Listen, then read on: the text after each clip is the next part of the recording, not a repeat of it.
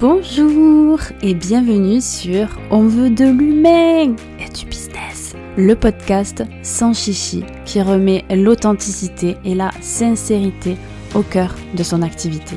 Je suis Nolwenn, alias Nono, consultante en marketing humaniste et je suis ravie de t'accueillir sur ce podcast. À travers mes épisodes, je souhaite te partager des astuces concrètes pour développer ton activité, mais également te montrer à travers de rencontres inspirantes que nous sommes tous humains. Alors, si ce que je dis te parle et te rend curieuse, curieux, je t'invite à t'abonner pour ne rien manquer. Allez, c'est parti Hello et bienvenue dans l'épisode 5 de On veut de l'humain et du business. Aujourd'hui, je viens te parler de concurrence. C'est comme pour le mot stratégie, ne prends pas peur, on a tous notre place sur le marché. Mais plus ça va, plus il y a de monde en fait dans le marché de l'entrepreneuriat du web, mais aussi dans les petites marques locales. Alors comment arriver à se différencier dans un marché de plus en plus compétitif? Comment arriver à se positionner et faire sa place? C'est de ça qu'on va parler sur cet épisode. Je vais te parler de benchmark concurrentiel. Qu'est-ce que c'est? À quoi ça sert? Comment le faire? Mais aussi les erreurs à ne pas faire quand on fait son benchmark. Allez, c'est parti Commençons par le début, hein, qu'est-ce qu'un benchmark concurrentiel? Alors déjà, je vais juste commencer par expliquer le mot benchmark qui vient de l'anglais et qui signifie aller étudier, comparer. Il faut savoir que beaucoup de mots en marketing viennent de l'anglais. Déjà, juste le mot marketing est anglais. En français, ça se dit mercatique. Est-ce que tu as déjà entendu ce mot pour parler de marketing? Moi, perso, en fait, euh, je l'entendais, mais uniquement pendant mes études. C'est tout. Bref, la plupart des mots marketing sont en anglais. Et donc, benchmark, c'est le fait d'aller étudier, de comparer. C'est tout simplement un outil marketing qui nous permet d'aller étudier la concurrence, d'aller analyser ce qu'ils font dans leur entreprise et récolter plein d'informations. Et ça, ça va nous permettre de prendre les bonnes décisions pour notre activité, quelles offres faire, quelle cible atteindre, quel levier marketing utiliser, etc., etc. Et même ça nous permet aussi, comme je le disais dans l'intro, de se différencier, de trouver notre positionnement, de repérer les bonnes opportunités du marché. Et aussi, en français, le mot benchmark concurrentiel, ça se dit tout simplement analyse concurrentielle. Voilà. Mais en fait, c'est beaucoup plus fun de dire benchmark.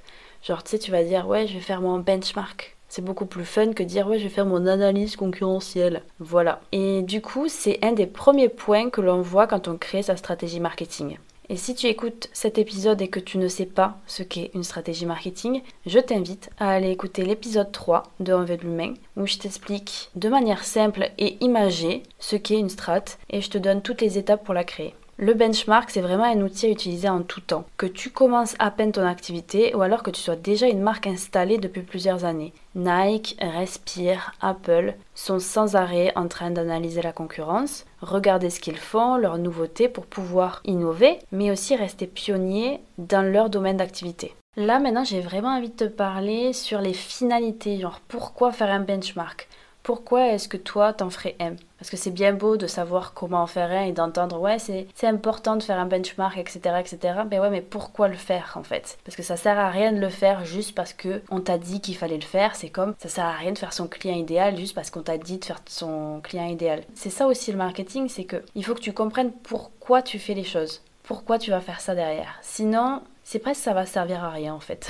voilà voilà.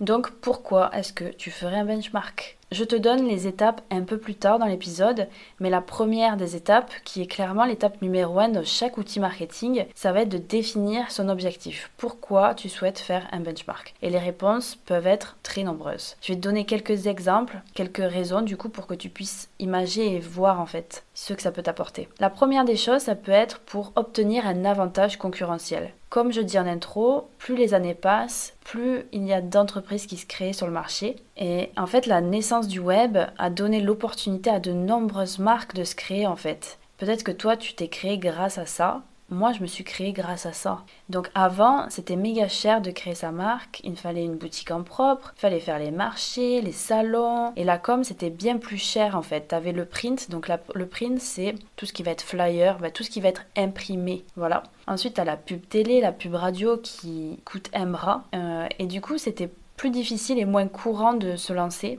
de lancer sa marque, alors qu'aujourd'hui c'est beaucoup plus accessible. Par contre, qui dit accessible dit plus de monde. Du coup, c'est de plus en plus difficile de se faire remarquer. Donc une des premières raisons de pourquoi faire un benchmark, ça va être de savoir ce qui se fait autour pour pouvoir trouver un trou, un endroit qui n'est pas utilisé par les autres, pour y faire sa petite place, se faire remarquer et avoir du coup un avantage concurrentiel. Une deuxième raison pourrait être d'identifier des business models performants. Alors là, on part euh, un peu plus dans le côté chiffre, dans le côté euh, retour sur investissement, sur euh, bah, le business model, quoi. Parce que, en fait, on est là pour faire du business. Voilà. Le but, c'est d'avoir des pépettes. Et faire un benchmark dans cette optique, ça peut être hyper intéressant. Quels sont les business models qui performent aujourd'hui et pourquoi ils performent? Et du coup aussi, j'ai envie de parler de concurrence directe et indirecte. En gros, quand tu vas analyser tes concurrents, soit ça va être des concurrents directs, soit des concurrents indirects. Quelle est la différence? Tes concurrents directs sont ceux qui ont les mêmes types de produits et offres que toi. Par exemple, Dior et Chanel, ils vont proposer des produits similaires et donc bah, ils vont être des concurrents directs. Alors que les concurrents indirects vont proposer des produits et services différents mais pour répondre à même besoin. Comme par exemple, si je reste dans le secteur de la cosmétique, un concurrent indirect de Sephora, ça pourrait être la parapharmacie ou la grande surface. Du coup, analyser ces concurrents directs et indirects sur leur business model, bah, ça peut être vraiment enrichissant pour travailler sur la rentabilité de son entreprise, revoir son business model. Après, c'est pas le premier objectif pour un benchmark. On va pas, on va, on va se l'avouer. C'est plus pour un côté de différenciation, positionnement qu'on va faire son benchmark concurrentiel.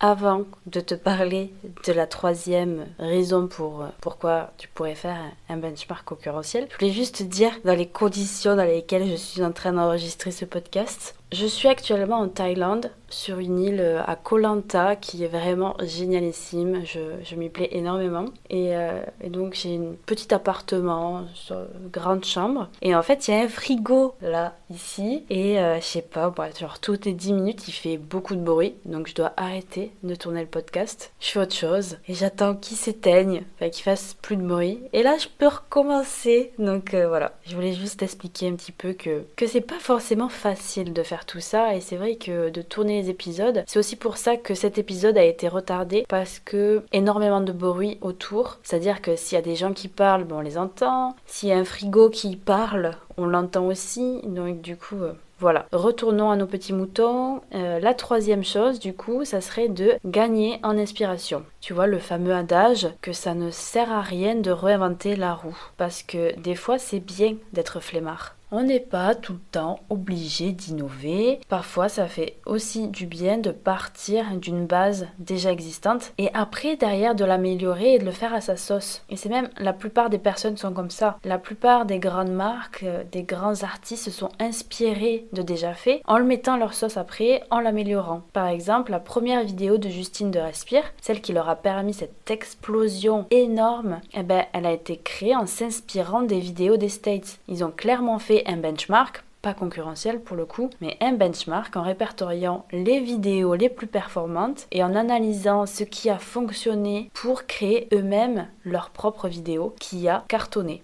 Par contre, attention à la limite entre inspiration et copie. Le but ici, c'est pas d'aller voir ce que font tes concurrents et de faire la même chose. Le but, c'est d'aller voir ce qu'ils font, les sujets dont ils vont parler, les offres et produits qu'ils créent, voir les choses qui fonctionnent ou non pour te donner des nouvelles idées. Pas pour que tu fasses la même chose. Mais bon, je suis sûre que tu le sais ça.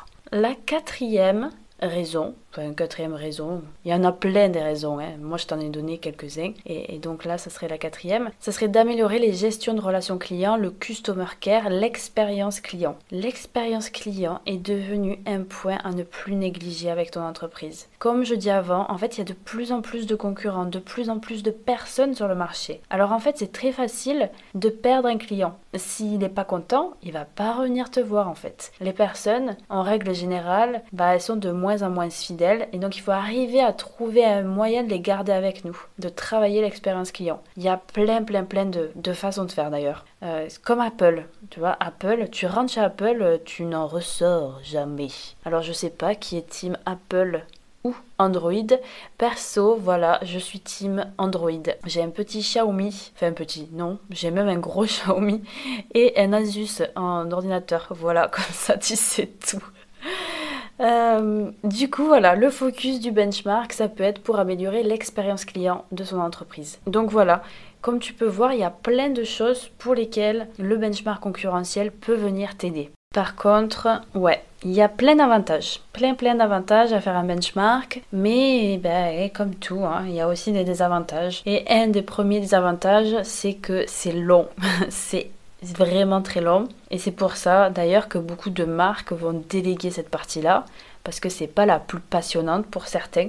Moi perso, j'aime beaucoup ça, mais c'est pas passionnant pour tout le monde. Si ton truc c'est pas vraiment le marketing, eh ben, et que ça te prend plus d'énergie que ça t'en donne, bah ça peut être compliqué de le faire. D'où l'importance d'être le plus clair possible sur tes intentions, sur tes objectifs pour pas que tu pars dans tous les sens en fait pour faire ton benchmark. Parce que quand tu dois récolter de la donnée comme ça, c'est très rapide pour que tu partes dans tous les sens. Surtout si, si tu m'écoutes et que tu es HP, que tu as les pensées en arborescence, tu sais, et que tu fais partie des personnes qui, quand elles vont chercher une information sur le web ou quoi, elles finissent avec 50 onglets différents sur son ordinateur parce qu'ils sont partis trop loin. Et ben voilà, ben pour le benchmark concurrentiel, ça peut partir dans tous les sens aussi. D'où l'importance de poser un objectif et une intention dès le début pour savoir quoi rechercher et pour pas partir sur, euh, un benchmark qui va te durer 20 ans. Le deuxième désavantage du benchmark, pourrait être qu'on n'a pas en fait toutes les infos qu'on voudrait. Surtout quand on est une petite euh, entreprise et que nos concurrents sont aussi des petites entreprises. Par exemple, si on veut aller voir leurs données sur leur site internet, c'est-à-dire leur trafic, etc.,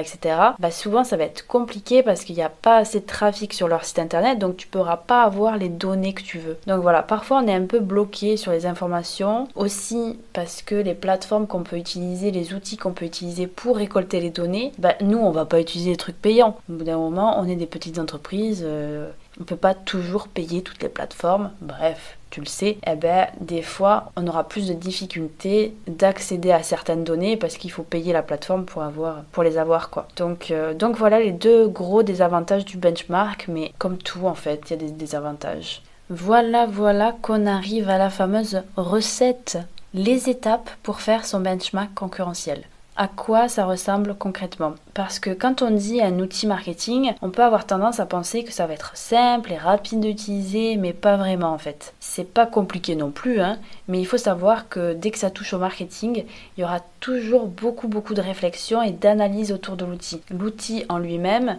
sert pas à grand chose si tu ne l'exploites pas correctement. Alors du coup, comment faire un benchmark concurrentiel? La première étape, tout à l'heure j'ai dit que c'était de poser son objectif, alors ça peut être la première étape. Mais là en fait, ce que j'ai écrit, c'est que la première étape, c'est d'analyser son entreprise, d'aller faire un petit point. Des fois ça fait du bien d'aller faire un petit point avec son entreprise et donc là tu peux utiliser l'outil SWOT en te posant quatre questions. Bon, quatre questions que tu regroupes en deux, tu vas voir. Quelles sont tes forces et quelles sont tes faiblesses? Pas toi en tant que personne, mais là tu parles en tant qu'entreprise. Hein. Et ensuite, quelles sont les opportunités et les menaces du marché? Voilà, derrière, ça va te donner plein d'informations sur les choses à aller voir pour ton business. La deuxième étape, du coup, tu le sais, c'est de déterminer l'objectif du benchmark. Pourquoi est-ce que tu veux faire ton benchmark? C'est quoi le but final? Est-ce que ça va être de trouver un positionnement clair et différenciant? Est-ce que ça va être de créer ta stratégie marketing? Est-ce que ça va être d'améliorer ton expérience client? Bref, définis-le. La troisième étape, c'est d'identifier les points de comparaison. Donc là, on rentre un peu plus dans le sujet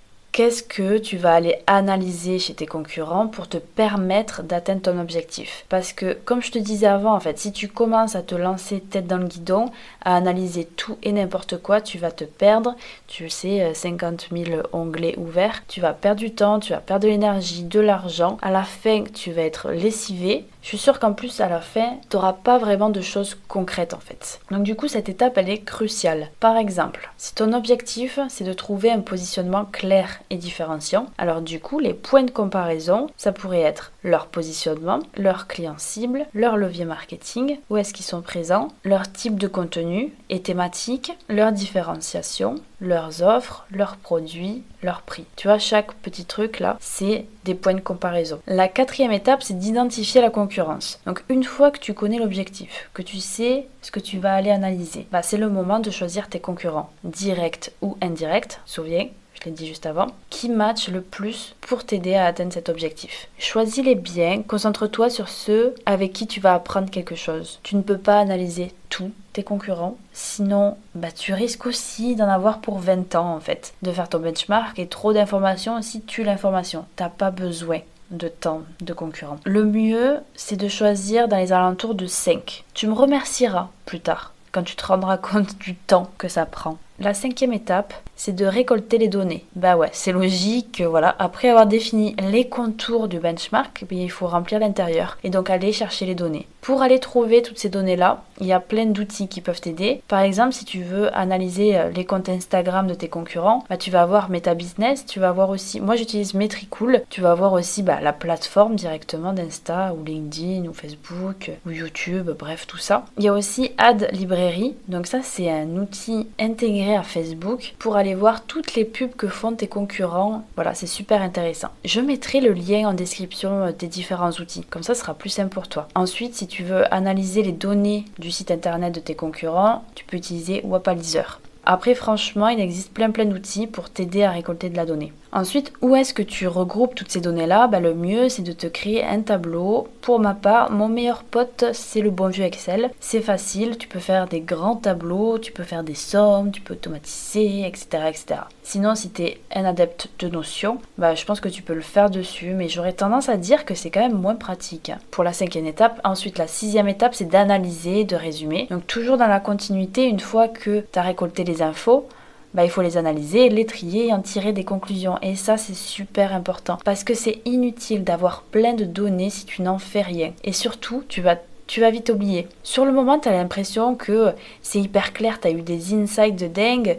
Tu t'es dit, ah mais ouais, je vais faire ça, ça, ça, ça, c'est pour ça que, euh, que elle, elle a fonctionné, ah c'est pour ça qu'elle n'a pas fonctionné, etc., etc. Sur le coup, tu vas avoir des insights, mais en fait, d'ici quelques semaines, tu vas tout oublier. Donc c'est important de mettre tout sur papier, enfin, ou sur Excel ou quoi, de tirer des conclusions aussi des données que tu as analysées, que tu as triées. Comme ça, après, tu pourras revenir dessus quand on aura besoin et tu auras le résumé de toute ton analyse. Ensuite, la septième et dernière étape, c'est de définir un plan d'action. Qu'est-ce que tu vas faire de toutes ces informations collectées? Parce que si tu ne t'en sers pas, ça ne sert à rien. Et avec Nono, on n'aime pas du travail pour rien. Alors qu'est-ce que tu vas mettre en place dans ton activité grâce à toutes ces infos que tu auras récoltées? Alors oui, je passe rapidement parce que bah je peux pas faire un podcast d'une heure quoi sur le benchmark. Et déjà en fait le fait d'avoir toutes ces étapes là tu peux avoir une cartographie de des étapes que tu dois passer en fait pour aller vers ce benchmark là mais je pense que le plus important c'est vraiment de poser ton objectif de dire que bah déjà ne choisis pas trop de concurrents. Tu peux en choisir que trois, hein, franchement. Si t'as pas envie de passer énormément de temps dessus, tu peux te prendre juste trois concurrents et t'y vas à fond avec cet objectif bien défini, et avec justement ce que je disais, les points de comparaison. De bien définir, ok, qu'est-ce que tu vas l'analyser, pourquoi. Et derrière, quand tu as analysé tout ça, écris tout ce que tu as dans ta tête là, écris tout, euh, fais des petites conclusions, etc. Pas besoin euh, de chercher midi à 14h, des fois c'est simple. Hein. tu sais, les outils marketing, euh, des fois on a l'impression que c'est un truc de dingue alors que derrière, c'est pas si dingue que ça. Tu vois, quand je te dis toutes tes étapes là, tu te dis oh là là, c'est long. Mais non, vas-y, commence. Il suffit de commencer et ça va venir tout seul. Voilà. et sinon, on arrive à la fin de ce podcast et j'ai envie davantage de parler mindset. En te disant, attention de ne pas tomber dans de la comparaison malsaine. C'est vraiment une des choses les plus importantes à faire attention quand tu commences à aller voir ta concurrence on veut toujours ce qu'on n'a pas. Tu vois, j'ai dû déjà le dire, ça. Tu sais, les cheveux frisés veulent les cheveux lisses, les cheveux lisses veulent les cheveux frisés. Et quand tu vas regarder aussi ce que font tes concurrents, bah, tu vas sûrement penser qu'ils sont mieux que toi, qu'ils ont plus d'expérience, qu'ils ont une meilleure offre. Et tu vas aussi avoir peut-être la sensation que leur offre est dingue. Ça, c'est horrible, ça.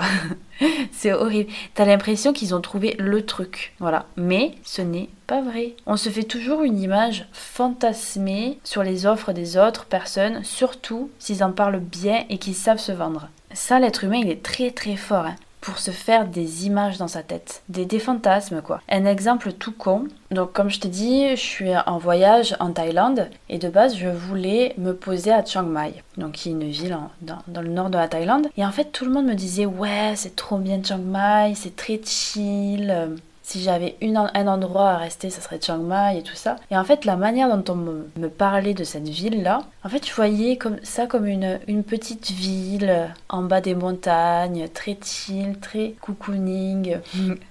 J'ai débarqué là-bas, euh, j'ai rien compris ce qui m'arrivait. Il y avait un max de voitures de partout. En fait, c'était pas une petite ville chill, c'était une grande ville. Et en fait, je me suis fait une image de ce que c'était parce que par rapport à ce que disaient les autres. Bah, en fait, c'est exactement ça. Quand tu vas voir tes concurrents et tout ça, tu vas te faire une image, mais qui est fausse en fait. La plupart du temps, je te le dis, hein, l'image que tu te fais des offres de tes concurrents, c'est faux, vraiment. Alors si j'ai un conseil à te donner, c'est oui, de suivre tes concurrents sur Instagram, de les suivre davantage toute la durée de ton benchmark, mais une fois que tu as fini ton benchmark, c'est fini pipo, tu swipes hop, tu swipes. Tu ne regardes plus leur story, tu ne regardes plus leur publication. En fait, tu fais une grosse pause, une détox concurrentielle. c'est trop bien ça. Tu vas faire une détox concurrentielle. J'adore. Tu vois là, c'est, ça vient de m'arriver. Voilà, tu vas faire une détox concurrentielle. Il te faut te séparer de leur influence parce que ça va jouer sur ton moral, sur ta confiance en toi, sur ta, la confiance en tes capacités, mais aussi ça peut bloquer ta créativité, ton intuition. Parce que tu vas finir par faire comme eux et tu vas te perdre. C'est souvent dans ces moments-là où on se perd. Tu es sur ton chemin, tu vas regarder ce que font les autres et tu vas te mettre sur les mêmes chemins qu'eux. Alors que toi, c'est pas le tien en fait. Tu vas pas matcher avec ça. Tu vas finir par euh, faire, euh, je sais pas moi, une formation en ligne alors que toi, c'est pas du tout ton truc de faire une formation en ligne. Ah bah oui, mais vu que tout le monde fait une formation en ligne, t'as l'impression que c'est ton truc. Donc du coup, tu vas le faire et au final, tu vas te rendre compte que c'est pas du tout toi. D'où l'importance de faire une détox concurrentielle. Ça, je vais garder ça. Et donc, du coup, le but, c'est que ça t'aide à avancer avec ton activité, mais pas que ça te bloque ou que ça t'éloigne de ton chemin. Alors, tu vas voir ta concurrence, mais sur une petite durée. Voilà, c'est la fin de cet épisode. Il a encore duré longtemps. J'ai pas fait le montage euh, au moment où je parle là, mais j'ai la sensation qu'il va faire plus que 20 minutes. C'est comme ça, je parle beaucoup. Mais c'est parce que j'ai tellement envie de donner à chaque fois, j'ai envie de donner, donner, donner, donner, et je finis avec des épisodes à rallonge. Donc euh, maintenant c'est le moment pour toi de passer à l'action et d'aller analyser ta concurrence. Ne l'oublie pas, commence petit. Commence petit, commence avec trois petits concurrents. Les étapes fais-les rapido. Hein, voilà, si ça te bloque, tu sautes, mais fais-le. Enfin, si ça match avec ton objectif du moment. Mais passe à l'action, ça sert à rien d'écouter plein de choses et de jamais faire en fait. En tout cas, j'espère que cet épisode t'aura plu. Et si tu as aimé, eh ben, je t'invite à partager cet épisode soit à quelqu'un qui en aurait besoin, ou même en story sur Instagram. En fait, il faut savoir que c'est grâce à ça que je peux être davantage visible et que mon travail est récompensé, entre guillemets. Alors merci, merci beaucoup, beaucoup. Merci, merci beaucoup, beaucoup. Hein. Alors t'imagines, de m'aider.